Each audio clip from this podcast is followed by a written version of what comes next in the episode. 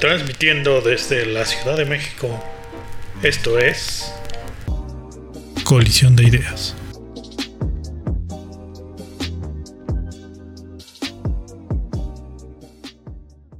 Hola, hola, ¿cómo están? Bienvenidos a Colisión de Ideas, un episodio más dedicado a explorar temas de curiosidad, imaginación, creatividad y todo lo que nos hace humanos y que nos explota la cabeza cuando pensamos en todas esas ideas de lo que queremos hacer, queremos idear, queremos crear y que a veces nos da miedo sacar a la luz. Y estamos hoy Isabel Rojo y John. ¿Cómo estás, Isa? ¿Qué tal? Muy bien. Aquí ya curioseando por este espacio. Ya sé, creo que es lo que más nos gusta hacer. Curiosear. Y pues ahora, en un ratito más, eh, nos alcanzará tal vez Sofía Garrido, que también nos acompaña en este espacio, pero mientras empezamos Isabel Rojo y yo, Yanira Matienzo, a platicar con ustedes sobre curiosidad y exploración creativa. Em, es un buen tema, ¿no? Isa, ¿qué opinas? Pues justo ahorita estaba pensando y no, no, me acuerdo si así va el dicho, pero si no sería bueno que así fuera, que la curiosidad es la madre de todos los descubrimientos. Es, es como, como, un, como un punto de partida, digamos, de básicamente el espacio en el que estamos tú y yo aquí reunidas, el tema del que estamos hablando. Habla, ¿no? De lo más innato de nosotros, que por un lado es, me parece, misterioso, ¿no? O sea, no podemos ubicar tal vez perfectamente en el cerebro dónde está la curiosidad o en los otros sentidos. ¿Tú qué opinas? Que mira, es interesante em, como plantearlo en esos términos, porque es como si estuviéramos compelidos más allá de nosotros mismos más allá de un asunto de voluntad. Creo que esto es una, es una cosa que, que puede ser eh, motivo de todo un estudio, ¿no? A ser curiosos, Em, no sé, es a lo mejor pregunta, si la curiosidad lleva implícita cierta voluntad o más bien es muchas veces a pesar de nosotros, como una especie de voluntad contraria incluso. Em, y bueno, retomando esto que decías, em, si bien no sé, tal vez se sabe, pero yo no sé exactamente dónde es que, que, que se activa o qué es eso que echa a andar la curiosidad en términos neuronales, pero sí sabemos que em, se piensa, como bien decías, como una habilidad innata que hemos tenido que desarrollar para eh, trascender, para asegurar nuestra, nuestra existencia como seres humanos en este planeta, como, un, como una necesidad que nos empuja a cuestionar las cosas, a indagar y por tanto eh, a, a, conocerlas. Pero incluso está planteado como algo, este algo que se transmite más que por los genes, por los memes, para ponerlo de alguna manera, no, no son los que vemos todo el día en Instagram, son otros memes, pero que se aseguran de perdurar, de, de, que la cultura y que esto que nos hace animales culturizados em, persista, ¿no? Y que se pueda transmitir de generación en generación. Claro que escuchándote pensaba en esos momentos en los que la curiosidad nos guía y nos lleva hacia cierto camino, hacia cierta, eh, hacia cierta pregunta.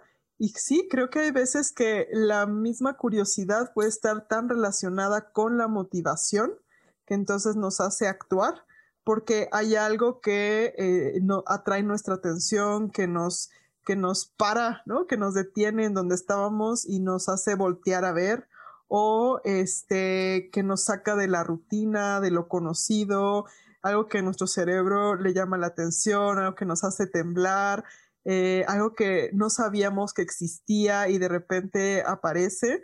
Entonces creo que es una buena, mm, es una buena pregunta, ¿no? Este entramado entre la motivación y la voluntad, eh, qué va antes y qué va después. Lo que sí es que el camino tal vez se vuelve más ameno y más ligero cuando podemos entonces este, empezar con la curiosidad y con las ganas de explorar.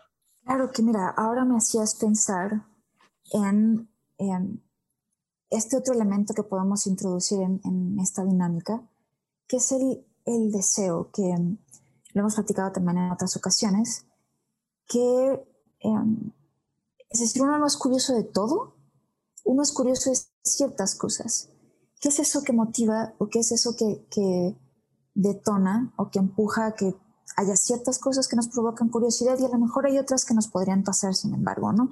Eh, porque, bueno, al final es que no podemos estar insertos todo el día curiosando. Hay, eh, tenemos ciertas certezas, ¿no? Y, partimos de ciertos preceptos como para entonces ir eh, movidos por la curiosidad, tal vez, a experimentar o explorar hacia otros campos. Entonces, em, tiene que haber ciertas condiciones para que entonces uno pueda eh, sentirse lo suficientemente libre como para eh, echar a andar la curiosidad o, o, no, y la curiosidad es algo que simplemente se manifiesta, pues, ¿no? Aparece. ¿Qué, qué, fuerzas lo, lo, lo conjuran como para que entonces nos sintamos atraídos hacia cierta cosa o cierta otra? Sí, sí, sí, que pensaba, es que em, la curiosidad requiere de nosotros la presencia. O sea, necesitamos estar completamente presentes si no nos queremos perder algo. Me venía a la mente esa imagen de, de, no sé si la has visto, es una imagen que se volvió muy viral y que siempre aparece de alguna manera en alguna presentación o conferencia de creatividad, que es la de una señora ya mayor, ¿no? Ya un adulto mayor que está eh, observando eh, atentamente lo que está sucediendo frente a ella y todos los que están a su alrededor son gente muy joven, pero todos están observándolo atrás de sus celulares porque están grabando el momento. Y entonces están en el celular observando lo que pasa, pero estás, estás, estás entre la atención de grabar y la atención de ver qué es lo que está frente a ti y la señora solamente estaba esperando, ¿no? Estaba ahí en el momento. Entonces pensaba que eh, una de estas condiciones para ser curioso y para permitir la exploración y la indagación es que queramos estar ahí en, eso, porque tal vez hay cosas que podrían simplemente pasarse de largo y nosotros no nos daríamos cuenta. Claro, además, em, bueno, que esta es otra, otra cosa que, que también habíamos platicado en otro momento, pero ¿la curiosidad es un fenómeno singular o es algo que podemos elevar a, a una colectividad? Es decir, em, tal vez nosotros pensamos que, pensando en la imagen que, que tú dibujas, em, creo que eso es parte de lo maravilloso de, del asombro puede haber un mismo fenómeno y uno acercarse movido por distintas motivaciones y ver una cosa distinta, yo desde mi curiosidad, tú desde la tuya. Es decir, la curiosidad no es algo inherente al fenómeno, sino a quien lo observa, como bien decías. Eh, y sí, claro, eh, pensando en la importancia que, como bien pones, tiene la presencia, es como si fuera eh, como si la curiosidad fuera un acto, pues no tiene nivel de acto.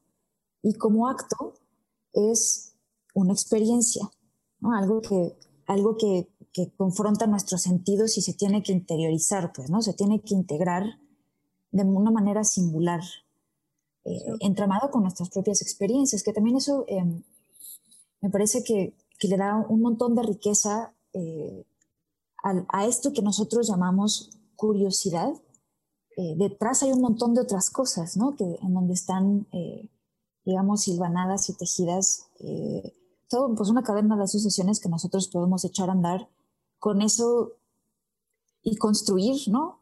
Con eso que se nos presenta a los sentidos. Sí, que, que, que, eso que se nos presenta a los sentidos, pienso en esta imagen que, que platicaba, o sea, si tú y yo estamos en ese mismo lugar viendo un fenómeno, la forma en como a ti te pasa por todos los sentidos, lo que en lo que tú te fijas, las cosas que tú te preguntas, son, este, pueden ser totalmente opuestas, diametralmente opuestas a lo que yo estoy observando o lo que a mí me dio curiosidad. Y entonces la experiencia colectiva de esa curiosidad o el compartir aquello que encuentro mi motivación o mi deseo, eh, se enriquece en el momento en que nos permitimos afectarnos por el otro.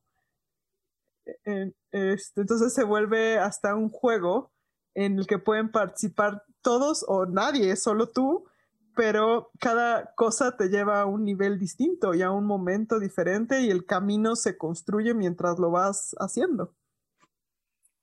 Porque esto nos lleva a esta otra asociación entre la curiosidad y la creación o la creatividad. ¿no? Em, ¿Cómo le llamarías a esto que sucede en nuestra cabeza? Es decir, que movidos por algo nos enfrentamos a un fenómeno, a un suceso, a un, ¿no? Incluso, incluso a un, a un, digamos, a una motivación interna que podemos entender después como una percepción, ¿no? como, si, como si algo de nuestro adentro viniera desde afuera, que nos provoque curiosidad. Pero convertir eso, eso, que nos da, eso que nos obliga a mirar, si quieres, incluso en un ejercicio boyer morboso, pues, porque cuando te pica no puedes, ¿no? Sí. Convertir eso en, en otra cosa, incluso convertir eso en otra duda, no sé si ya tiene implícito un proceso, por un lado, como de, de, apropiación, y en esa apropiación lo estás convirtiendo en otra cosa. Como si ahí ya estuviera implícita cierta, cierta creatividad, eh, para la que además pienso en este momento, ni siquiera, probablemente ni siquiera estamos haciendo un ejercicio consciente de eso. Es decir, eh, somos curiosos y somos creativos a pesar de nosotros mismos, pues. Sí, sí, sí, sí, o sea, pareciera que em, estamos tan cableados, es decir, que nuestra, nuestro cerebro es una máquina perfecta de asociación, o sea, que no nos necesita, pues, o sea, es decir, eh, o sea, está hecho para hacer eso, está hecho para conectar, para asociar, para resolver problemas. Entonces, en el momento en el que nos encontramos con algo que, que queremos y deseamos explorar y empezamos a descubrirlo en el momento en que tenemos esa mm, relación ya clara y tangible con lo otro, entonces ya podemos, estamos a, nada de la creación, ya estamos ahí haciendo algo con esa misma información. En el momento creo que nuestro cerebro reconoce que aquello que, le está afectando lo asocia con otra cosa de nuestra propia experiencia e historia, ya estamos creando. Y cuando después de todo eso, que esa maravilla con la que me confronté, decido hacer algo con ello, tal vez más allá de, de solamente haberlo, haber estado en el momento, sino tal vez haberlo construido en, desde, no sé, escribirlo en tu, en tu, en tu, en tu journal hasta eh, haber eh, tomado una fotografía, haber este, hecho una pequeña descripción de lo que fue para ti. O sea, cualquier cosa que hagas después ya es parte de tu creación muy personal y muy auténtica que, seguro refleja más, como dices, de lo que somos, que ni nos damos cuenta que, que, habla, habla, mucho de, habla mucho por sí solo. Claro, que mira, ahora hablando de cableados, em, una de las, de las definiciones que me he encontrado acerca de la curiosidad que me parece interesante es em, un gap de información, ¿no? como un, un, hueco, un boquete de información que nuestra cabeza está cableada para llenar, ¿no? como con esta, con este, como propiedad gestáltica. Em, ahora, eso quiere decir que tenemos algo de información y tenemos otro cachito, ¿no? A lo mejor cómo funciona como, como recurso básico de storytelling. Em, a lo mejor se podría presentar como, no sé, vemos eh, The Lady in Distress y después vemos a Superman cargándola en sus brazos, ¿no? Sabemos que ahí falta algo, ¿no? Algo pasó en medio, que nuestra cabeza quiere rellenar ese espacio. Ahí es donde aparece la curiosidad, ¿no? Em, como, esta, como esta necesidad de completar los huecos o de completar la historia. Pero me parece muy interesante, em, incluso en esto que dices, de nosotros como seres hacedores de sentido, que como necesitamos hacer sentido de las cosas, lo vamos a rellenar lo podemos rellenar con dudas que abren o lo podemos llenar con respuestas que obturan. Y creo que este es un elemento como interesante para indagar em, acerca de em, la aproximación o la actitud con la que uno llega o con la que uno eh, se presenta como curioso, ¿no? Em, esta persona, Ian Leslie, quien hace esta definición que les comentaba hace un momento, distingue dos tipos de curiosidad. Una que llama curiosidad em, diversiva, diversive, y la otra que plantea como una curiosidad epistémica. Y una de las cosas que dice acerca de la curiosidad diversiva em, lo, lo, llama como un impulso a lo nuevo, un, un, scratch, un itch que tenemos que scratch, ¿no? una comezón que nos tenemos que rascar. Y dice, esta se presenta como algo compulsivo y entonces es como una necesidad todo el tiempo de estar llenando, llenando, llenando. Ahora, este llenar, que de pronto puede ser más como una obturación, es como, como tener el piso pavimentado y tenerlo todo bajo control. Que eso, eso me parece muy interesante em, porque esa es, una, esa es otra de nuestras grandes necesidades en la vida. Sentir que lo sabemos todo y que lo tenemos todo relleno y todo bajo control. Mientras que por otro lado está la curiosidad epistémica que requiere un poco de esfuerzo, requiere de disciplina y de algo de enfoque, pero su propósito, digamos, es sacar más preguntas y em, profundizar. Es un, es un, lo pone así como un lifelong quest for knowledge. Y es un amor al conocimiento por el conocimiento. Y de ese, de alguna manera, tiene aire y permite que haya estos huecos en los que no tienes que saber. Y mientras, y mientras más información tienes, más información sabes que te falta. Em, entonces aproximarnos a la curiosidad como una necesidad de, rellenar o a la curiosidad como una necesidad de preguntarse o de seguir indagando, pues eh, nos pone en posiciones distintas, pues, ¿no? ¿Qué tipo de explorador eres? Claro, y que, y que, las, dos, y que las dos formas tienen su, su encanto, ¿no? Porque a la vez el aprovechar, el aprovechar ese aire y ese momento para descubrir algo y, y aparte aceptar y vivir con aquello que tal vez sigue siendo desconocido para ti, que tal vez no logras hacerle del todo sentido y eso, eso por sí mismo te asombra y tal vez te hace seguir explorándolo, pero por el simple hecho de, de, cómo te sientes al momento de acercarte a aquello.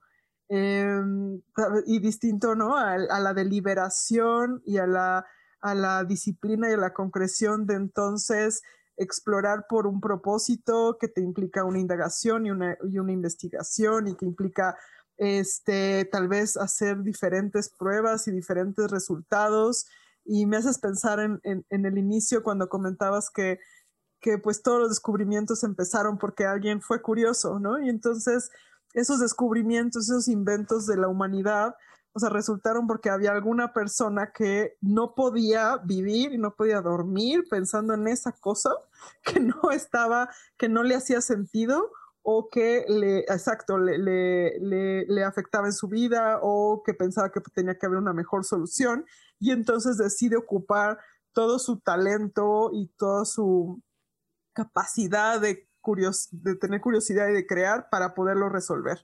Entonces, creo que los dos tienen un gran encanto, el saberse dejar, el saberse perder en lo desconocido y asombrarse cada vez más de lo que va apareciendo y el hacer algo por, por encontrar algún nuevo sentido, ¿no? Claro. Em, y además eso ahora me hacías pensar como, em, supongo que la curiosidad que tenemos todos, incluso cuando somos bebés, pues eh, nos empuja a conocer más y un poco empezar por conocerte, ¿no? Y esto me, me recuerda lo que decías acerca de la intervención del otro. No somos sin el otro.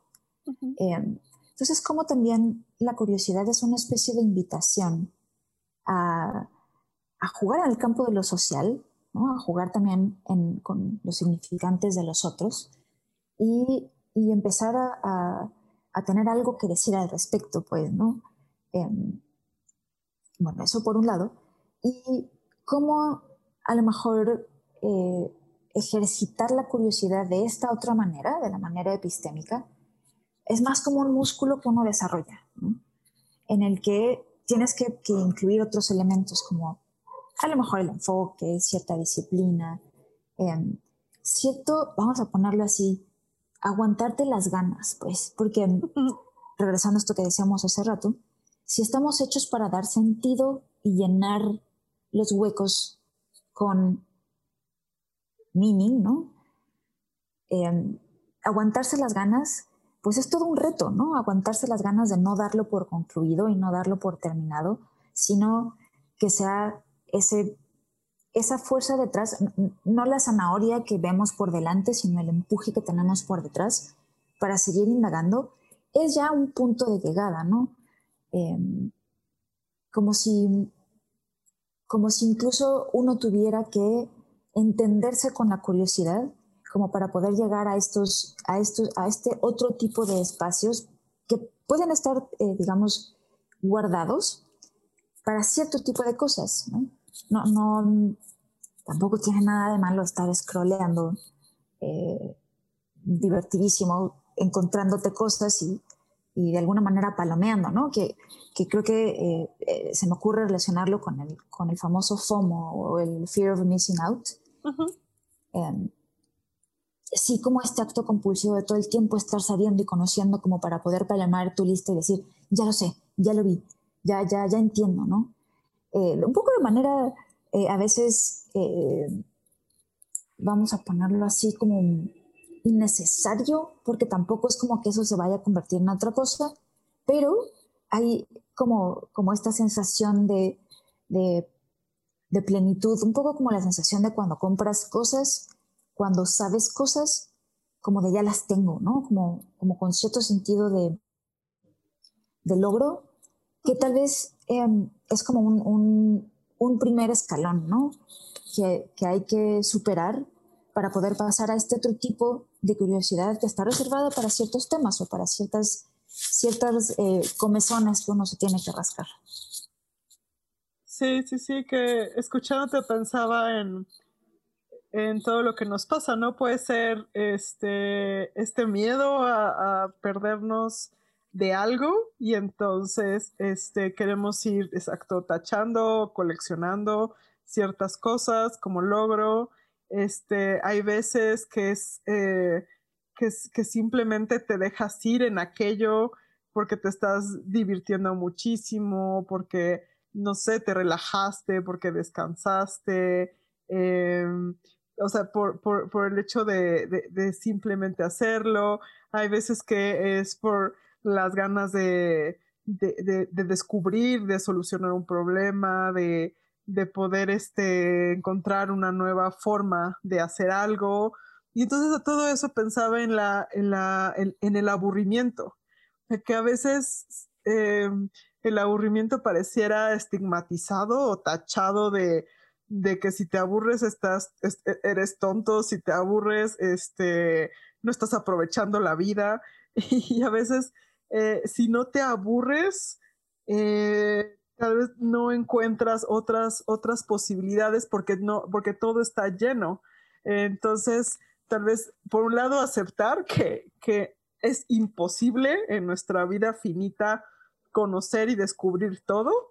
Eh, no, no que a veces no disfrutemos el hacer eso, el lograrlo, el coleccionarlo, el buscarlo, pero a la vez el simple hecho de estar y aburrirse para después entonces reconocer a otras este, otros momentos curiosos, pero ¿tú qué opinas sobre el aburrimiento? El aburrimiento es un... Es, tienes razón, es, es uno de los grandes villanos, ¿no? A veces. sí. Em, porque claro, alrededor están todas estas connotaciones de, yo me acuerdo muchísimo mi papá que me decía, solo se aburren los burros. Y entonces, y bueno, para mí de alguna forma decir que estaba aburrida era era una provocación, ¿no? Como hagamos algo, ¿no? Em, y, también está todo este asunto de, seguro es, flojo, ¿no? Eh, eh, como bien dices, perder el tiempo. Em, pero llegar a decir que uno está aburrido en estas alturas de la humanidad, ya me parece un logro. Porque, como bien decías, está, todo está hecho plug and play, ¿no? Todo está hecho para que no te aburras un segundo. Y así como la soledad es un invento, es un invento, es un logro, pues, ¿no? Eh, ya que somos seres sociales, estamos, estamos embebidos en el otro, no podemos no estar todo el tiempo eh, bebiendo del otro. Entonces, lograr esta capacidad de estar, eso, la capacidad de estar solo es un logro, es un, digamos, es un dispositivo ficticio. Igual que el aburrimiento, me parece, ¿no? De cierta forma. Está todo hecho para que todo el tiempo estés haciendo cosas y además que seas productivo y además hay cosas que te miden qué tan productivo estás haciendo. Pero no hay nada que mida el aburrimiento. Eso es un, es un, es un pequeño placer que te puedes tomar, ¿no? Sí, me hiciste... salirte de la Matrix. sí, salirte de la Matrix. Me hiciste recordar un, un, libro este, que ha sido una fuente de inspiración.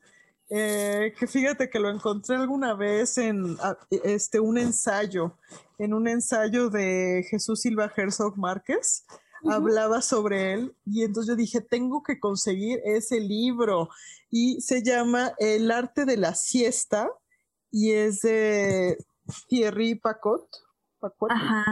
Y entonces, este, o sea, por fin lo conseguí. Conseguí, es un libro, es un autor francés que después, que bueno, se traduce al inglés, pero exactamente habla de la siesta como un acto de rebeldía ante este ante la vida que llevamos y a esta productividad o a esta misma este, necesidades de, o, no, eh, no, o no sé si se le llama, ¿no? Como una compulsión de, estar en todos lados todo el tiempo y, ¿no? Este, con las notificaciones y con la gente y en el mundo digital. Y entonces él habla sobre ser rebeldes como con el aburrimiento, también con la siesta. Eh, entonces creo que esa es, es, una, es una buena forma de explorar también, ¿no? Eh, lo que vivimos al día a día desde otra manera. Claro, y Hace unos días platicaba con una amiga en así tres mensajes rápidos de ¿qué onda? ¿Cómo estás? Y yo le decía algo, algo similar, ¿no? En algún momento le decía algo así como, es que es eh, a veces encontrar el tiempo para uno es muy complicado porque siempre hay muchas otras cosas que aparecen. Y entonces ella terminó nuestra conversación con un simple comentario. Dice, no pensar que uno tiene que encontrar tiempo para uno es no entender nada. Y ese fue su último mensaje. Y yo me quedé como, ¿what? No. O sea, pero si hay tantas chingaderas todo el tiempo apareciendo, tantas cosas que te demandan atención, ¿no? Tantas cosas que te demandan eh, perfección, performance, eh, trabajo, amigos, ¿no? Que, que, en realidad salió de lo más profundo de mi corazón, ¿no? Encontrar tiempo para una siesta, tiempo para aburrirte, pues a veces es todo, todo, un, todo un trabajo que uno tiene que hacer para como hacer una especie de vacuum, ¿no? En donde estás solo tú y dices, ah, pero su respuesta fue, eso es no entenderlo nada. y pensaba, bueno, eh, claro, porque al final es que tal vez no se trata de estar todo el tiempo satisfaciendo al otro y todo el tiempo estar viendo qué más me demandan para ver qué más puedo dar, ¿no? Sino, eh, tal vez la ecuación es al revés. Tal vez uno tiene que encontrar tiempo, estar tan a gusto con uno mismo que hay que buscar tiempo para el otro, no al revés. No al revés. que me haces pensar que lo que puede hacer también la curiosidad, la curiosidad y ese deseo de explorar es que también em, te respetes a ti mismo respecto a los caminos que vas siguiendo. O sea, si, si confías en ti, en tu intuición y en donde tu propia curiosidad te puede llevar, no es un tema de qué es lo que los otros están viendo, consumiendo, ya me estoy perdiendo de todo, sino el permitirte eh, y, e, escucharte y darte ese, exacto, tener, tener primero tu tiempo y tu, tu gozosa soledad y después tal vez hasta ese gozo colectivo de explorar, pero, pero no porque haya una agenda a cumplir. Este, y tal vez de ahí surge otro tipo de, de intereses y proyectos curiosos que te llevan ya tal vez a hacer algo más deliberado, pero, pero que empieza por ti, no por, no por los otros. Y mira, eh, o sea, qué importante esto que dices. Em, me lleva a esta última cosa que, que, me parece importante como pensar y ganar, a ver, a ver qué sale, ¿no? Em, qué diferente es cuando uno se aproxima a las cosas teniendo una expectativa de ser perfecto y de tenerlo todo bien y de llenar la expectativa pensando en el otro, que cuando uno se aproxima con curiosidad, dejándose tomar por la sorpresa pues a ver qué sale, ¿no?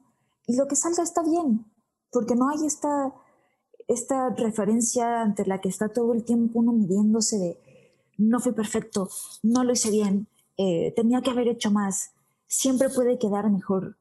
Pues ahí uno empieza en menos y acaba devastado. De la otra manera, cualquier, cualquier resultado es un resultado favorable, pues, ¿no? porque al final es que lo que tiene de por medio, y bueno, esto, esto me parece, lo digo desde, desde una especie de descubrimiento de experiencia, em, vuelve las cosas mucho más disfrutables, ¿no? Y les da chance, de hecho, de ser lo que son, más allá de lo que uno espera que sean. Claro, es que sí, la vida se puede volver muy agotadora si, si es exactamente lo opuesto al que, al que comentas. ¿no? que ahora, por ejemplo, una de las cosas que, que he aprendido en este breve periodo que llevo meditando es em, que cuando pues uno tiene que ¿no? acompasarse con la respiración y tal, eh, cosas que dice el aquí en guía de la meditación es eh, que si te duermes, si tienes esta sensación de dormirte, muy probablemente es que no estás siendo lo suficientemente curioso con tu respiración. Mm, esto me, voló la cabeza porque dije, claro, uno da por hecho tantas cosas, empezando con la respiración, que no te motiva nada. No hay nada que descubrir ahí. Es inhalar, exhalar, eh, oxígeno, dióxido de carbono, como si uno ya se lo supiera todo y aún en la respiración en ese ritmo que tiene todas distintas, la primera que la segunda que diste en tu vida y que la que diste en este instante, todas son distintas y de todas puedes sorprenderte, pues, ¿no? Eso es simplemente tener eh, eso, la curiosidad como para dejarte perder en, en, esa entrada de aire y salida de dióxido de carbono, ¿no? Wow, sí, claro. Pues miren, esta, este episodio dio unas vueltas padrísimas pensando en, eh, en la curiosidad como un acto de rebelión, en la meditación como la pausa para el asombro, desde el, el, el, concentrarse en, en, la respiración y, y poderla ver cada una desde su singularidad. Y eh, ahora pensar que si uno no aprende a explorar por sí mismo y confiar en su propia intuición, entonces explotas, al final explotas de no hacerte caso a ti mismo. Y me parece una, eh, unas ideas poderosas las que hemos explorado el día de hoy, Isa. Pues mira, si le seguimos curioseando, seguro llegamos más lejos. sí, eso lo haremos en el siguiente episodio creo que podemos seguir curioseando y ver hacia dónde, hacia dónde llegamos. Y bueno, este ha sido este primer episodio de Colisión de Ideas con Isabel Rojo, Yanira Matienzo y Sofía Garrido, que hoy no nos pudo acompañar, pero ya la tendremos en otros episodios. Y pues nos vemos en, el próximo, en la próxima sesión y nos encantará seguir explorando y creando y curioseando con ustedes. Muchas gracias, Isa. Gracias a ti.